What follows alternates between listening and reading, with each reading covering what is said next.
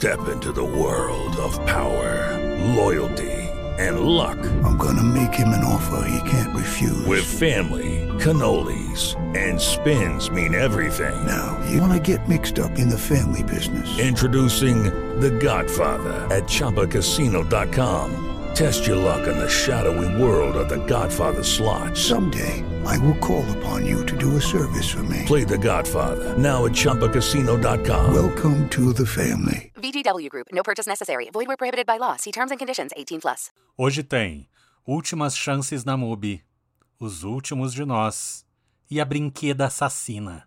E, óbvio, muito mais, porque está começando o Ensine Veritas. I have a feeling we're not in Kansas anymore.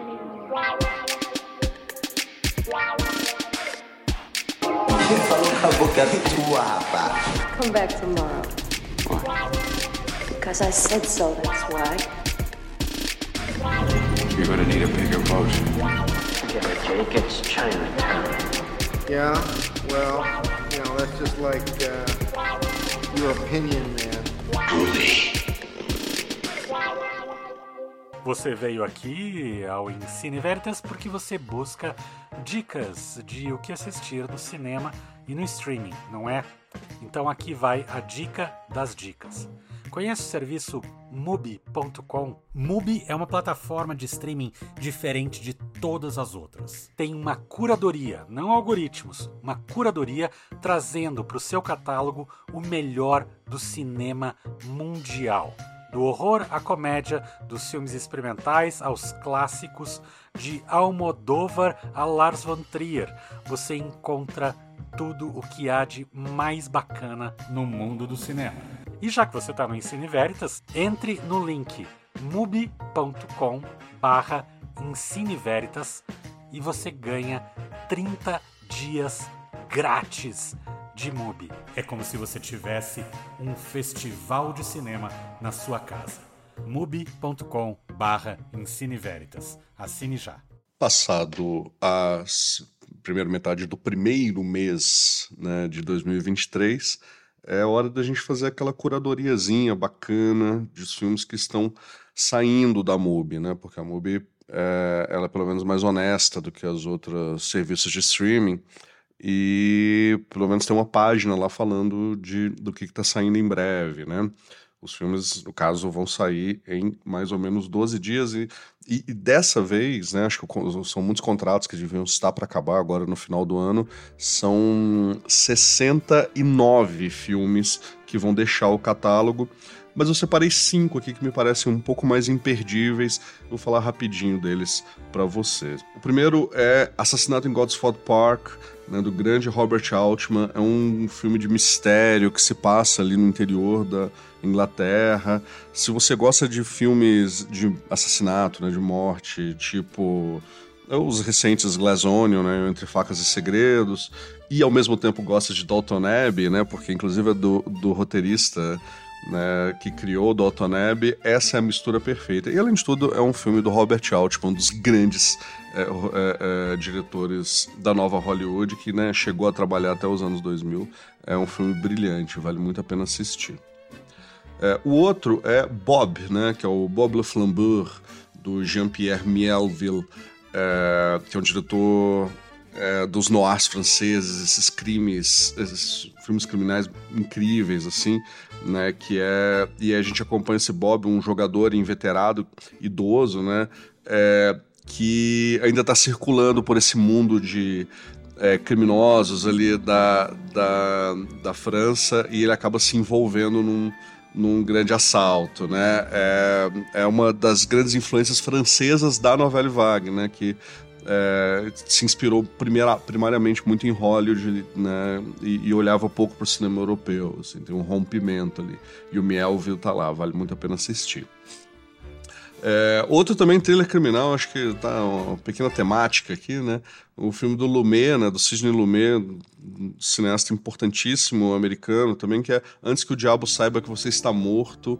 É, com Philip Seymour Hoffman, o Ethan Hawke, os dois estão incríveis, assim, né? Eles fazem dois irmãos que vão organizar um roubo de joalheria para resolver os problemas financeiros que eles têm, mas tudo começa a dar errado, né? Lembrando que o Lumet é o cara de Doze Homens no Segredo, né? E o The Network, e aqui faz um filme é, brilhante, assim, vale muito a pena assistir também. É, fugindo um pouco dos trailers criminais, mas ainda envolvendo crimes, né, Precisamos Falar sobre Kevin, da Lynn Ramsey. Lynn Ramsey é uma das grandes diretoras contemporâneas. É, todos os filmes dela são incríveis, mas nesse filme ela alça um, um, um, um novo patamar. Né? É, acompanha a Tilda Swinton como uma mãe que é, precisa lidar com o fato de que o filho talvez seja um psicopata, né? Lidando com as próprias questões maternas dela. Né? É, desglamoriza muito a maternidade. É um filme é, que, que vai tocar nesses pontos. Vale muito a pena assistir.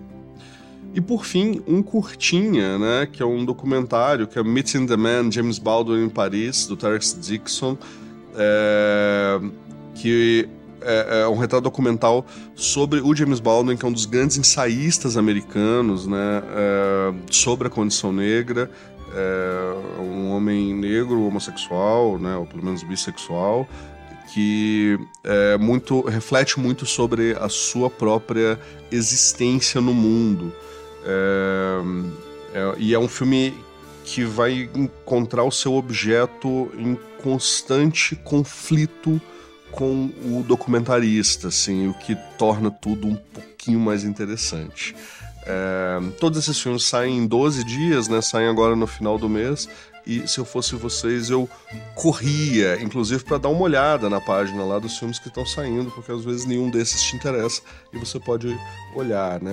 É só procurar Living Soon ou Deixando o Catálogo dentro da MUBI que ele vai aparecer. Lembrando que a MUBI aqui é nosso parceiro no Ensine Veritas e a gente tem um link que você pode acompanhar o catálogo por 30 dias, né, é, de graça e depois tem um descontinho.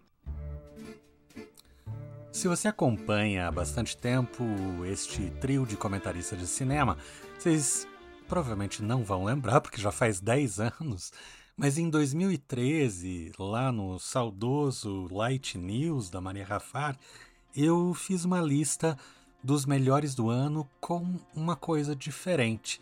Eu coloquei um videogame como um dos melhores produtos audiovisuais do ano. O videogame em questão se chamava The Last of Us. Era um videogame produzido exclusivamente para a plataforma de PlayStation, na época PlayStation 3 ainda, agora já está no 5.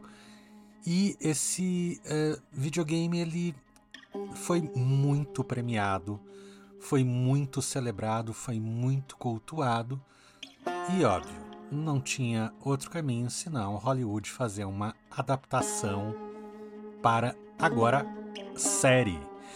E estreou agora, nessa semana, no HBO Max, o The Last of Us, a série. Primeiro, fazer um comentário aqui. É quase que tradicional que adaptações de videogame não deem certo no audiovisual. A lista é longa. A gente até pode falar dos Resident Evil, que são divertidos, mas são ruins, de Mortal Kombat, que é um pior do que o outro, e sim, até mesmo de Mario Brothers com o Bob Hoskins, que é uma vergonha alheia sem fim.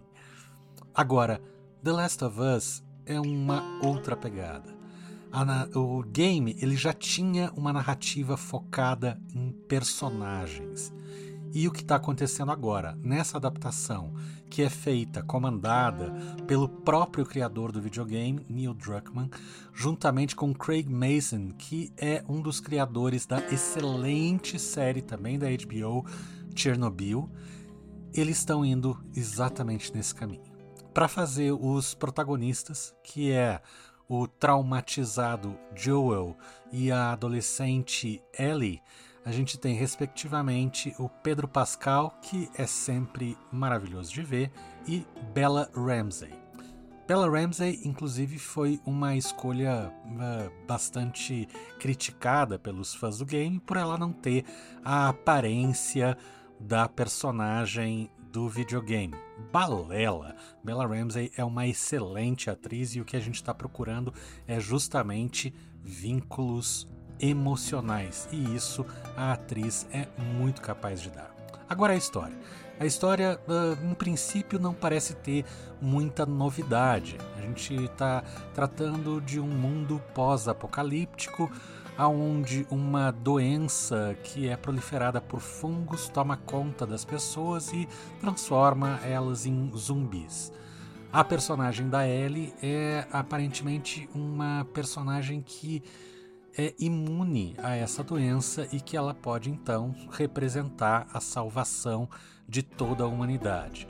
Para isso, Joel tem que transportar ela da costa leste até a costa oeste dos Estados Unidos e no caminho, obviamente, vai ter um, uh, uma criação de um vínculo paterno-filial entre os dois, principalmente com os traumas que o personagem do Pedro Pascal carrega. Nessa viagem, muitas coisas vão acontecer, tristes, divertidas, emocionantes, assustadoras, obviamente. E logo no primeiro episódio você tem já algumas coisas muito impactantes visualmente. E essa é uma outra pegada que o videogame tinha e que a série também traz. Se você não jogou o jogo, não tem problema. Assista a série que você vai adorar os personagens.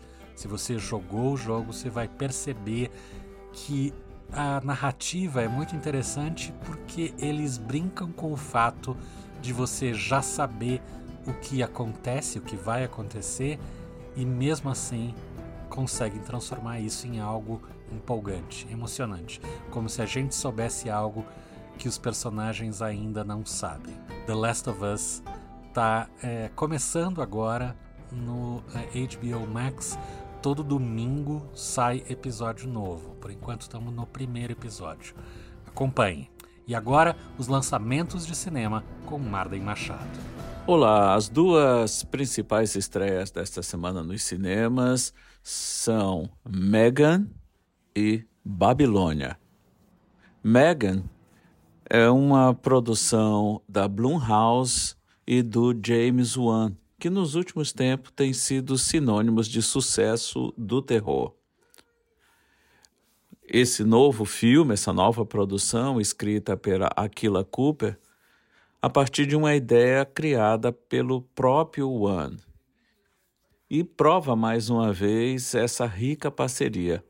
A direção ficou a cargo do neozelandês Gerard Johnstone, que antes havia dirigido apenas um longa em 2014 chamado Housebound.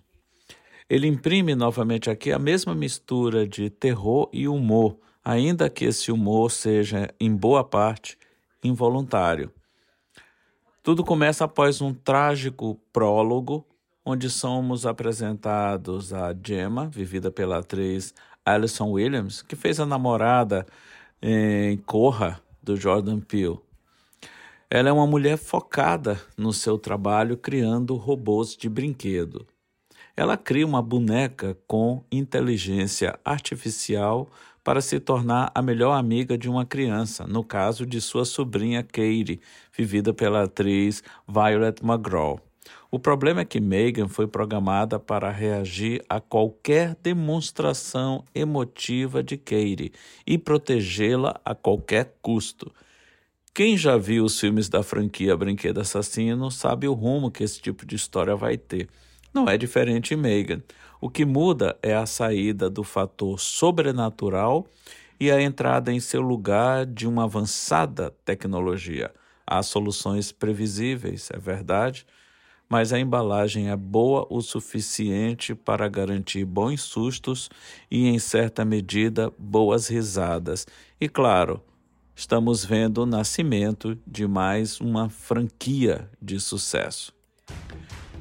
Já quanto à Babilônia, há um ditado popular que diz: quanto maior é a subida, maior é a queda. Sem demérito algum aos trabalhos anteriores do cineasta norte-americano Damien Chazelle, esse ditado pode ser aplicado ao seu mais recente filme, Babilônia, feito ano passado. Com roteiro dele próprio, a ação se passa em Hollywood no final dos anos 1920, bem no período de transição do cinema mudo para o cinema falado. Porém, sem o mesmo brilhantismo que Stanley Donen injetou em Cantando na Chuva, de 1952.